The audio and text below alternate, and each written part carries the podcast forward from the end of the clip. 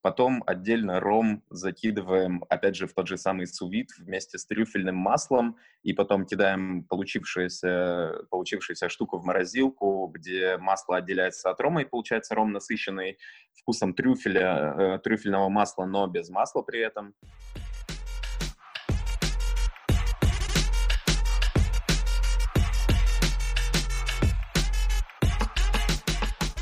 Всем привет! Это подкаст «Где лучше» и мы его ведущие Евгений Зинченко и Анна Минаева. В этом подкасте мы общаемся с представителями разных профессий, чтобы узнать у них, как построить свою карьеру, сколько можно заработать, какие бывают сложности и что мотивирует. Подписывайтесь на нас и наш подкаст в соцсетях, ставьте лайки, делитесь с друзьями, а если вы хотите рассказать свою историю, наши контакты в описании. Павел, привет. Привет. А, расскажи нам, пожалуйста, как вообще выглядит, не знаю, бар с другой стороны бар, барной стойки не, не когда тебе наливают и не доливают, а когда ты наливаешь или не доливаешь. Вообще, расскажи про себя, про то, как ты пришел в эту профессию, как, что тебя в нее привело, что тебе в ней нравится. Ух, итак, в общем-то, как у большинства людей из нашей индустрии, у большинства моих коллег попал случайно, просто доучился в университете и После этого не знал, чем заняться. Мой друг позвал меня за барную стойку. Я начал работать за барной стойкой, и первый месяц вообще не понимал, что происходит. То есть э, много косячил, много опаздывал, ленился. Как мне потом сказал мой друг, меня хотели уволить все это время. Но он, как мой настоящий дружище, братишка, просто говорил за меня, уговаривал оставить, говорил, что он в какой-то момент соберется, что-нибудь что полезное он сделает. И вот, и потом съездил на выставку МБС, очень популярная, Moscow Bar Show, очень популярная выставка у барменов. В общем-то, там увидел другой уровень работы, влюбился в это дело. И вот и с тех пор от бара не отставал, и он от меня тоже. Но это, получается, первая работа или нет? Нет, ну, были до этого... Первая работа была, наверное, в 14 лет мерчендайзером, и это был забавный опыт. Дальше все было где-то так же, плюс учился я в Вологодском государственном политехническом университете на инженера-эколога, и работал там, подрабатывал в метеорологическом центре, смотрел за погодой, смотрел за э, качеством воды, всякими такими штуками, вот. Но в целом не интересовался своей профессией по специальности совсем, так что работал там да сям, где придется. То с э, детскими аттракционами выезжал в разные города, выставлял там батуты и работал с ними. То переводил мангу, это если что, вот как есть аниме, такие мультики, а манга это комиксы, в общем-то. Переводил с английского языка их какое-то время. По-всякому, какой-то постоянной работы не было. Ничего себе впечатляющий разброс. Интересный. Да. А можешь рассказать э, о профессии чуть поподробнее изнутри, как это выглядит? Я сейчас немножко поясню, что ну, ты как человек, который приходит в бар, ты обычно что видишь, что бармен там стоит за стойкой, ты к нему приходишь, просишь что-нибудь налить, и вот, в принципе, все, что доступно тебе, как обывателю, то, что ты можешь увидеть. Но там же наверняка есть очень много всяких разных вещей, много нюансов, много других обязанностей. Вот можешь про это рассказать? Да, конечно. Наверное, все начинается первое время с того, чтобы просто учить коктейльное меню и как робот отдавать заказы по книжке, по методичке. И для кого-то это так и остается, вот такая форма работы, как наливайка, в общем-то. Кто-то остается работать в таком плане, но вообще мне кажется, что бар — это отличный, отличная возможность, это, собственно, один из основных плюсов, очень творческая профессия и возможность как-то творчески выговориться. Соответственно, когда ты поездишь э, в достаточное количество выставок, мастер-классов, пообщаешься с нужными людьми, э, узнаешь много информации, вся вот эта вот история коктейльная, она отходит, наверное, немножко на второй план, и больше становится интересно общаться с людьми. Что касается именно работы непосредственно, это уже мысли о том, где, что и как лучше заказать, как э, оптимизировать э, работу внутри бара. То есть конкретно в том баре, где я работаю сейчас, у нас взаимозаменяемость, и у нас иногда управляющий выходит поработать барбеком, это помощник бармена, либо выходит поработать официантом, барменджер поступает также, и, соответственно, все мы, ну, я, например, не выхожу конкретно управляющим, но выхожу там, старшим смены, официантом, выхожу помощником бармена, барменом, заготовщиком, который готовит всякие премиксы, варенье, сиропы, соки цитрусовых для коктейлей. Очень много всяких э, моментов, чем можно заняться на работе. За баром всегда найдется работа, и при этом не всегда будет сидеть гость, которому ты непосредственно... То есть пока нет гостя за баром, которому ты делаешь коктейль, ты занимаешься приготовлением к тому моменту, когда он придет ну, а также уделяешь больше внимания, наверное, общению с гостем все-таки, нежели приготовлению коктейля. Кроме этого, есть постоянный какой-то досуг, который сильно вяжется с э, работой за баром. То есть это опять же, походы на какие-то дегустации, мастер-классы, выставки, прокачиваешь какие-то навыки вне бара, чтобы потом применить их за баром. Но, по сути, это такая же точно часть работы, то есть это ближе вообще к эм, общей жизнедеятельности, чем к работе. То есть работа за баром и жизнь сложно отделимы друг от друга в принципе. Вопрос обывателя. Как часто... У меня просто был случай, когда мы случайно в обед зашли выпить текилу. И по итогу меня ребята угощали какой-то настойкой, которую они делали сами, клюквенной. И, а это частая практика, когда, кстати, в барах ну, готовят именно сами какие-то вот эти производные для коктейлей или сам напиток? Конечно, частая практика. Наверное, настойки — это очень частая практика. А так э, ребята заходят намного дальше, и какие-то не обязательно продвинутые бармены и бары, а в целом многие современные места выбирают путь именно какой-то погони за тенденциями, и это не ограничивается одними только лишь настойками, а это огромное количество взаимодействия с какими-то химическими элементами, с химическим оборудованием, то есть вытягивание, перевод из ликвидной в газообразное состояние или наоборот, обесвечивание соков, то есть очень-очень э, много маленьких каких-то задач. Вот в одном из мест мы, например, делаем напиток с эм, водой из банана, то есть мы для того, чтобы сделать один коктейль, мы бросаем отдельно банан в такую штуку, которая называется сувит, которая позволяет, ну, плюс с взаимодействием с какими-то веществами химическими, опять же, позволяет отделить жидкую составляющую банана от твердой. Потом кидаем кожурки банана этого же самого в сахар. Сахар впитывает вещества из кожурки и становится банановым сахаром. Потом отдельно ром закидываем, опять же, в тот же самый сувит вместе с трюфельным маслом, и потом кидаем получившуюся, получившуюся штуку в морозилку, где масло отделяется от рома, и получается ром насыщенный вкусом трюфеля, э, трюфельного масла, но без масла при этом. И объединив все это, смешав там с каким-нибудь игристым вином, с э, соком цитрусового, опять же, сбалансировав, получаем напиток. То есть настойки — это самый, наверное, простой вариант, который можно увидеть в барах. И ну, это не требует никакого оборудования, то есть можно в домашних условиях как минимум там купить где-то спирт э, крепкий, закинуть туда просто банально какие-то ягоды, оставить это на неделю, и вот тебе настойка готовая. То есть это простой путь, вот. Бармены же зашли уже куда дальше. Ну а настойки, мне кажется, есть в каждом втором баре, наверное. Ты настолько впечатляюще рассказал, что я все еще думаю, как существуют люди, которые пьют виски-кола. Они существуют, и, и их можно понять. У каждого все-таки свой вкус есть. То есть кто-то пытается переучивать э, людей, просить их пить что-то другое, более такое, по мнению бармена, более э, изящное, более современное, чем виски-кола но нельзя, мне кажется, все-таки человеку указывать на то, что ему лучше пить. Если он хочет пить виски-колу, то почему бы и нет? Вот. Ну, а если не хочет, то есть всегда миллион возможностей пойти дальше этого напитка. Я и сам иногда пью виски-кола, но больше ради шутки, наверное, чем это всегда забавно прийти в какой-то бар, попросить виски-кола, а, являясь опытным, очень опытным барменом и смотреть на реакцию ребят, которые начинают тебе объяснять, что нет, есть коктейли поинтереснее, это очень забавно. Если хотите побесить бармена, то можно так вот повеселиться. Слушай, а у меня такой вопрос экономического, наверное, характера.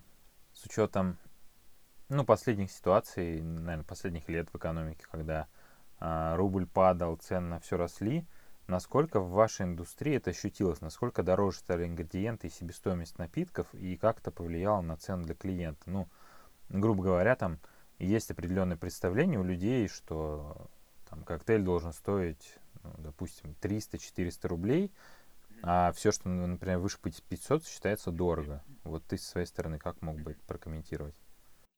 Цены, несомненно, поднялись и продолжают подниматься. То есть все бары не, не хотят, естественно, загибать огромный ценник. Хотелось бы как-то придерживаться оптимального, оптимального, оптимальной цены за коктейль, чтобы а, вместе с тем окупать э, затраты на ингредиенты, в частности, на алкоголь, окупать зарплаты сотрудникам, окупать аренду и при этом все-таки, конечно же, иметь какую-то выручку. Но все стараются оптимизировать, все стараются сокращать какие-то э, затраты, использовать, ну, допустим, там не только делать апельсиновый сок, а еще там использовать цедру апельсинов для каких-то настоек и так далее. То есть как-то максимально рационально потреблять э, ингредиенты, которые у тебя есть. Но, тем не менее, конечно же, цены растут, и в данный момент 500 рублей, я помню, совсем недавно эта сумма, наверное, 420, где это составляло средний ценник. Сейчас э, он все-таки ближе к 500, 490 цифры почему-то я часто вижу. Я бы не сказал, что это средний ценник, это хороший ценник для топовых баров Петербурга. То есть почему он такой в местах э, низшего эшелона, я не совсем понимаю. Вот. Но как бы это, это нормальная цена. То есть это какая-то доплата там, в размере, в, разница в 50 рублях от 450 до 500 а, за то, что это топовый бар и за, то, за опыт сотрудников, которые там работают. Но в остальном это небольшая надбавка на ингредиенты, которые используются. То есть мы стараемся, например, в нашем баре использовать только премиальный алкоголь, в том числе в коктейле. Не скупимся на ингредиенты, и даже лед, э, у нас есть отдельные кубы льда, каждый просто кубик льда стоит 40 рублей, к примеру, вот, то есть это вот какая нагрузка на себестоимость изначально. И да, нет, наверное, возможности в данный момент делать коктейли намного дешевле 500 рублей. Бывают какие-то, где... Ну, то есть, если это будет сильно дешевле, значит, скорее всего, там будет не так много алкоголя, например, или он будет более низкого качества. Вот эта вот процентная надбавка относительно себестоимости, она уже упала к нынешнему моменту, а, а цены продолжают расти по-прежнему учитывая список вопросов, э, рубрика «Комплименты от Ани». Кратко, как мы познакомились, да, для зрителей. Мы с подругами зашли практически... А, ну нет, нам порекомендовали ваш бар, кстати. Его не было в моем списке, что удивительно.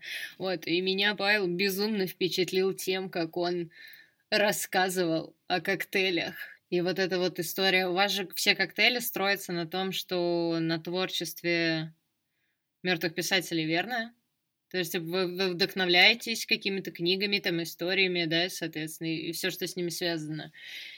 И там была такая классная история, и рекомендация книжки, и все так красиво подается, и был действительно так круто подобран для каждого, что я такая, блин, это любовь прям, это талант. Вот, и ты рассказывал о том, что ты работал в Бангкоке. Расскажи, как ты там оказался, что ты там делал, так, ну с- сначала немножко, наверное, про вот эту вот штуку со сторителлингом за баром. Просто это то, о чем я говорил, то, что в какой-то момент э, коктейли отходят немножко на второй план. Мне сейчас бывает тяжело, когда кто-то из барменов приходит и садится тебе за барную стойку и начинает рассказывать, ну, тыкать пальцами на бутылки и говорить, о, вот это пробовал, знаешь, вот в этом коктейле он будет смотреться просто супер, а тебе не интересно. Это уже есть где-то на подкорках, тебе интересно пообщаться о чем-то другом. И мне кажется, людям, которые приходят, тоже интереснее. Они, как правило, идут все-таки на людей, а не на коктейли. Они идут на хорошую историю. Вот. Мне очень нравится формат, конечно, э, конкретно в нашем месте и в некоторых других местах, где уклон ставится на художественное описание напитка и на погружение в атмосферу напитка. для хорошего бара, как мне кажется, отличное сочетание ингредиентов, оно должно быть по умолчанию. А то, как это представлено, история, которая витает вокруг напитка, это то, что действительно важно. То есть, возможно, история, которая может послужить дорожкой к вашему коннекту, как бармена и его гостя. Я в последнее время, вот после Бангкока как раз-таки, вернувшись э, надо было начать, наверное, с э, выгорания на работе. То, что в одно время в Петербурге я сильно. Э, выгорел в плане эмоциональном, и мне было тяжело общаться с людьми за баром. И вот вернувшись, съездив в Таиланд и вернувшись оттуда, поработав там, открылось что-то новое, я снова стал обращать внимание на то, что в первую очередь мне важно общаться с людьми. Я просто офигел от того, насколько интересные люди мне попадаются, и та же самая ситуация с подкастом, ну, это же невероятно. Если бы не было какого-то общения, если бы не было какой-то интересной истории, то до этого бы не дошло. Это то, что в баре, на мой взгляд, важно в первую очередь. Душа бара, душа бармена и душа его гостя. А про Бангкок с самого детства я родился на Дальнем Востоке, и мой папа был военным, и мы с самого детства переезжали в Пермь, в Саратов, в Волгоград, потом в Вологду, такой городишко, такая даже область между Москвой и Петербургом. И потом оттуда я уезжал в Москву, возвращался в Вологду, уезжал в Москву и хотел там бросить учебу, просто мне не было интересно учиться Москве как-то не сложилось, вернулся обратно в Вологду, решил доучиться все-таки до конца, и после этого уехал в Петербург. Вот эти вот постоянные переезды в детстве, они как-то слишком глубоко засели во мне, так что это уже стало образом жизни скорее. Ну, мне просто хотелось куда-то передвигаться, учитывая, что я в России уже практически везде, где хотел побывать, побывал, я начал метить на заграницу и выбрал Таиланд, потому что это довольно доступная цель для переезда, так же, как я там выбирал между Китаем, Грузией, Португалией, Таиландом. Это все страны, куда для начала, ну, чтобы вообще познакомиться с, с этой темой, с тем, как взять и переехать, попытаться мигрировать куда-то, это отличные страны для начала. Изначально это было просто я называю это каким-то юношеским максимализмом. Просто мне казалось это какой-то простой затей, взять и уехать куда-то в другую страну. И вот загрузил один портфельчик вещами так, чтобы можно было всегда налегке перемещаться. Просто улетел туда и вот, собственно, прилетел. Первый день прошел в полнейшем дискомфорте, то, чего я, собственно, и хотел. Я просто отключил свои эмоции, прилетел туда, узнал, спросил у местных, э, как мне добраться до центра, доехал до центра, там зашел э, в магазин и узнал, как мне получить сим-карту, снял себе жилье, узнал, как платить за квартиру, и все, заперся в своих апартаментах, и где-то еще день оттуда не выходил, не понимал вообще, зачем я это сделал и во что я ввязался. Мне просто было страшно, потому что все это было только вот какое-то спонтанное желание а на месте разбирался, не искал какую-то работу, в процессе выяснил, наверное, не считая пары-тройки недель первых, когда я просто страдал и думал о том, что у меня заканчиваются деньги, и мне придется возвращаться назад, и я не достиг ровным счетом ничего из того, что пытался достиг, достичь там, то впоследствии я, наверное, понял, что это было даже проще, чем мне казалось изначально. Просто берешь и переезжаешь, а там уже находишь друзей. Как-то нашлась работа, как-то нашлись контакты с тем же самым баром. Я работал не только за баром, работал в основном на съемках. Массовка, роли второго плана — это, наверное, очень популярное направление в Таиланде. Там нельзя работать руками фарангу. Фаранг — это такое название для приезжих, в принципе, в Таиланд. Поэтому многие работы недоступны. И тем же барменом ты официально не можешь работать. Соответственно, в темную, на каких-то ивентах можно связаться с индусами, которые постоянно проводят свадьбы и работать у них на свадьбе. Либо вот я также познакомился с ребятами, европейцами, шведами, которые позвали меня работать на крупнейшем там музыкальном фестивале, потом на открытии новой коллекции Прада.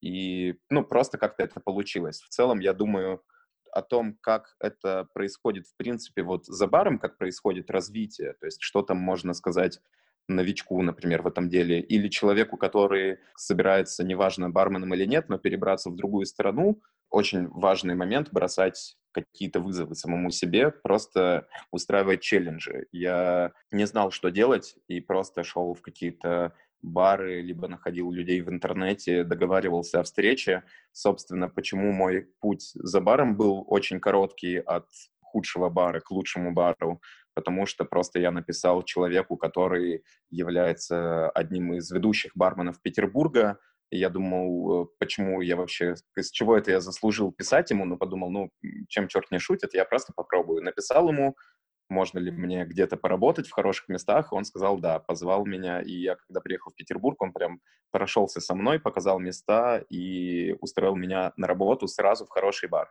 И также было в Таиланде, просто рисковал, и риск всегда окупался. Но, естественно, чем язык будет лучше, тем больше будет возможностей, тем больше будут заработки. Что касается меня, я упустил пару возможностей из-за того, что мой английский не был идеальным. Поэтому моего уровня хватило только, чтобы стабильно работать с индусами, вот, потому что у меня был английский где-то на их уровне. Ладно, если завершить нашу рубрику с обывательскими вопросами, то можешь ли ты посоветовать, как сделать дома какой-нибудь простой, быстрый, вкусный коктейль? Вариантов масса. В общем-то, самый основной момент и самая, наверное, простейшая структура коктейля — это коктейли типа саур, где есть крепкая составляющая, кислая составляющая, чаще всего сок лимона либо лайма, и сладкая составляющая. Чаще всего это сахарный сироп. Соответственно, саур — это самый популярный скелет коктейля. С ним можно играться как захочешь, но базовая история дома будет э, просто алкоголь, который нравится, например, виски, либо ром, либо, там, не знаю, джин, какой-нибудь просто хороший, не супер хороший, потому что, что касается супер хорошего алкоголя, нужно как бы грамотно уметь его добавить в, в напиток.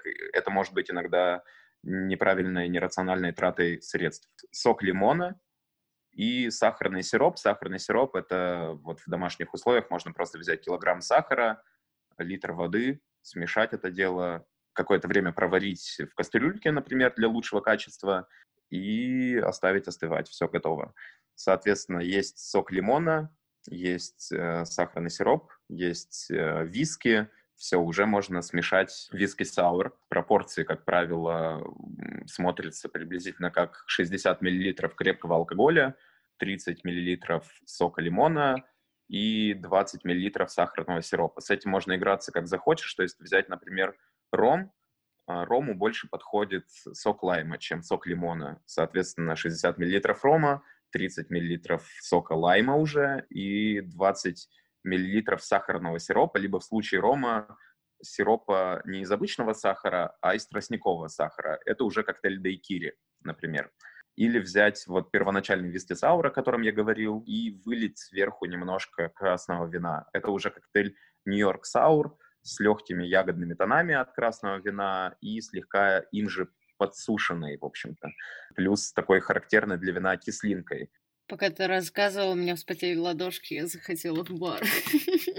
И нашла ближайшее красное и белое к своему дому, да? Сауридж, мой любимый коктейль. Да, он хорош. Ну, это вот, это классический базовый коктейль, простой, от того и отличный. Так, теперь блок больше по профессию. Подскажи, пожалуйста, сложности, которые ты видишь, и вообще плюсы и минусы профессии. Ты уже затрагивал о том, что да, творческая профессия мне кажется, очень творческая. Потому что э, насколько вкусно картинка описывается. Из плюсов, а, плюсов, наверное, все-таки больше, что касается того, как я к этому отношусь. То есть это очень субъективная история, очень многое зависит от того, в каком месте ты работаешь, какой командой ты работаешь, и отсюда может быть больше плюсов, больше минусов. Но мне кажется, это работа, которая как раз-таки и позволяет тебе выбирать. Это, наверное, плюс, то, что работа, которая зависит от конкретно твоих э, качеств, от того, что ты за человек. И ты всегда можешь выбрать для себя работу и такое место, где будет больше плюсов, чем минусов. Соответственно, творческая работа, да, это отличная площадка для самовыражения, это отличная комьюнити, Что касается Петербурга, так точно. Ко мне постоянно в бар приходят ребята из других баров, и я к ним также иногда захожу, и не обязательно с целью выпить, а просто, просто пообщаться с, об отстраненных каких-то вещах. Просто мы дружим. Тоже еще хорошая оплата труда определенно. И здесь есть возможность э, с небольшими вложениями и с небольшими затратами времени и сил получить, э, сразу выйти на высокие оплаты. Это часто нестабильно, что уже, наверное, является минусом относительно этого плюса, но если ты действительно профессионал, то вряд ли ты останешься без работы и вряд ли ты будешь получать мало денег. Это работа, которую ты можешь возить с собой. Вот ты найдешь, как связаться с барменами, которые там работают, найдешь, где можно подработать барменом, а то и полноценно устроиться. То есть вот как в Бангкоке мне, несмотря на то, что там запрещена работа барменом, работа руками, то есть это работа, которая остается для местных жителей. Но там, например, можно работать барменеджером и управлять процессом. И такую работу мне там пару раз предлагали, то есть дать рабочую визу, чтобы я не парился о туристических визах и подобных вещах, просто дать рабочую визу, чтобы при этом я поработал у них барменджером. Мало таких работ, с которой ты можешь переехать в другую страну и спокойно найти там себе возможность э, зарабатывать. Общение с интересными людьми, конечно же, ситуации, о которых я рассказывал в баре, для кого-то может быть интересно. Очень часто получается встретить каких-то звезд, каких-то интересных личностей, людей, которые занимаются... Вот когда я стал больше уделять внимание общению с людьми и попытками обратить внимание не на то, просто как у вас дела и все такое, а если есть возможность выходить на более полноценный диалог, я обнаружил, что ко мне ходят ребята, которые организуют какие-то серьезные там танцевальные необычные проекты или ведут супер популярные каналы на Ютубе, или разрабатывают VR-технологии, или, конечно же, те, что пишут подкасты. Очень необычные люди, когда ты погружаешься в это, ну, мне кажется, это невероятно. Люди — социальные существа, и иметь возможность вот так вот находить себе новых э, замечательных знакомых на работе прямо, не, не выходя с рабочего места, но где еще так можно делать, я не знаю. Что касается минусов, естественно, в первую очередь это здоровье, по-любому будет сбитый режим сна, по-любому будут проблемы с питанием. Если это популярный бар, я, допустим, хорошо питаюсь в течение дня, но с 8 часов вечера где-то до 2 часов ночи, когда мы закрываемся, у меня 6 часов, которые я не имею физической возможности отойти и поесть. Естественно, это, ну, как бы, это проблема, я считаю. Какие-то проблемы со здоровьем распространенные у барменов, такие как туннельный синдром из-за того, что ты постоянно делаешь вот эти суперинтенсивные движения шейкером э, во время приготовления коктейлей, и часто суставы из-за этого страдают. Ну и суставы ног из-за стоячего положения постоянного на работе.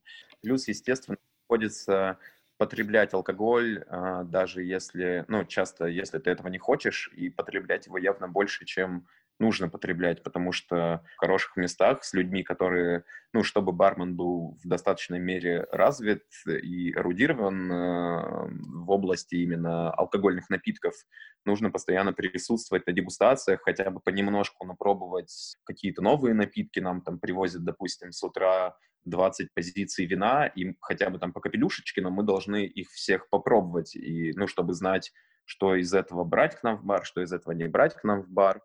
А, и в целом открывать для себя новые какие-то горизонты во вкусе. Эмоциональное выгорание. Вот с чем я столкнулся перед тем, как уехал э, в Таиланд. Очень много общения с людьми, и про что я до этого рассказывал, как про плюс, э, бывает иногда такой ситуации, что вот, ну, не повезло, и приходит очень много неприятных людей. Много людей недовольных, которые пытаются ее и тебе тоже подпортить.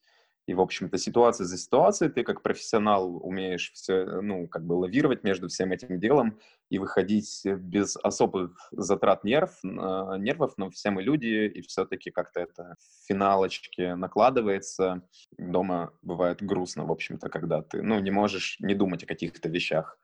Как мне сказали, я, наверное, не считал это минусом, но вот когда я общался со своим другом, он четко обозначил минусом сложность выйти из профессии, то есть заняться чем-то другим неожиданно. Есть люди, которые работают множество лет за баром и в какой-то момент понимают, что кроме как алкоголя они ни о чем-то, собственно, ни о чем, собственно, и не знают э, в достаточной мере, чтобы устроиться на другую работу. И когда здесь все так комфортно, все хорошо, классно и весело, иногда сложно перестроиться и начать... Э, ну, то есть приходится, когда ты собираешься перепрофилироваться, перейти на другую работу, приходится, ну вот, менять просто все. Такая проблема явно существует. Ну, мне кажется, что это не от профессии зависит, на самом деле, а вот как раз-таки от людей. Потому что, ну да, ты можешь 10 лет быть на другом месте делать то же самое, у тебя нет других скиллов, и ты захочешь поменять жизнь. Мне кажется, история об этом. Конечно, я, я вообще, я встречал, а, опять же, за границей встречал ребят, которым больше 40 лет, и они рассказывают мне о том, что они еще год назад работали в офисе, и всю свою жизнь перед этим они работали в офисе, и к ним только-только пришла идея бросить все и начать э, жить в стиле work and travel, то есть там переезжать куда-то, искать работу на месте, и вот там я их встречаю на каких-нибудь съемках, допустим, они довольные, улыбчивые, рассказывают обо всем об этом, и я просто выпадаю, думаю, как это круто. Ну, это же так и есть, все зависит от человека, действительно. Что касается профессиональной деформации, есть особенности какие-то? Ну вот как раз ты говорил, что ты ходишь там по барам и там ради фана виски с колы просишь. Да, да, есть какие-то такие моменты, но, наверное, для меня основной момент, вот то, что я часто замечаю, это то, что я постоянно что-либо там кручу в руках, подбрасываю. Я вот иногда очень неуклюже что-либо роняю, потому что, ну вот просто я не могу просто взять вещь, я, мне нужно ее подкинуть. Это не значит, что я на работе именно там увлекаюсь бросанием бутылок и всякой вот этой штукой. Это на самом деле вещь не особо популярная в барах классического стиля, то есть это именно шоу, это вещь отдельная от бара. Но все равно, я думаю, большинство барменов в самом начале пути увлекались этим как минимум, потому что это смотрелось весело. И с этого момента еще какие-то штуки остались, что нужно что-то покрутить, что-то там повертеть в руках, что-то подбросить. А в обыденной жизни нет такой концентрации, как за баром поэтому все просто валится из рук, и это часто неловкие ситуации, и так или иначе обращаешь какое-то излишнее внимание, не можешь расслабиться в заведениях, если переходишь туда, обращаешь внимание на то, как они работают, какие там есть плюсы и минусы и все такое, то есть расслабиться не получается, мне кажется, это тоже, наверное, профдеформация. Слушай, а возвращаясь к денежному вопросу, ты сказал просто, что на люди очень тяжело уходят из профессии, потому что их могут держать высокие заработки. А ты можешь примерно обрисовать уровень этих заработков, от чего они зависят, и в целом, куда потом люди выходят. Ну, то есть, грубо говоря, ты, когда идешь в бар или в какой-то там ресторан, редко можно увидеть, ну, точнее, наверное, не часто можно увидеть барменов а, старше 40 или 45 лет. Вот эти люди потом из профессии куда уходят? Так, ну, в общем, что касается людей, которые уходят куда-то есть э, вот то, о чем я рассказывал перед этим, то есть это разнообразные представители алкогольных брендов, это люди, которые открыли бар, когда приходишь на какие-то выставки вроде вот этой вот Moscow Bar Show, которая почему-то не в Москве, а в Петербурге уже который год про проходит, э, и встречаешь там людей в возрасте, которые либо владельцы баров, э, либо владельцы алкогольных компаний, либо представители алкогольных брендов. Вот, как правило, люди уходят, наверное, туда больше. Многие ребята постарше уезжают работать в другие страны, я думаю, до нас это тоже доходит с нынешними тенденциями за баром, потому что мы одно время пытались как-то поспевать за тем, что происходит в Европе, но уже там, в Москве, в Петербурге нагнали этот уровень, а в Европе распространенное явление держать за баром гораздо более опытного бармена и как раз-таки человека в возрасте. То есть в нынешнее время, я думаю, те, кто сейчас работают барменами помоложе, в общем-то, ребята 20-30 лет, я их вполне себе могу представить в будущем барменами в возрасте, потому что это нормальная тема для заграницы, и до России это тоже дошло, но просто это поколение, до которого это уже дошло сейчас, оно еще не выросло, в общем-то. Поэтому я не вижу проблемы в том, чтобы в дальнейшем эти ребята и оставались за баром. Но только главное, росли качестве. Как-то так. Ну а что касается заработков, примерно, ну, я думаю, что для вот в нынешнее время для хорошего бара в Петербурге, если брать там десятку, например, это можно рассчитывать на оплату ну, 6-7 тысяч, наверное, за рабочий день. То есть для Петербурга это хороший заработок. Как правило, у бармена где-то 15-20 смен в месяц должно быть. Соответственно, остается достаточно много выходных и заработок там более 100 тысяч рублей в месяц.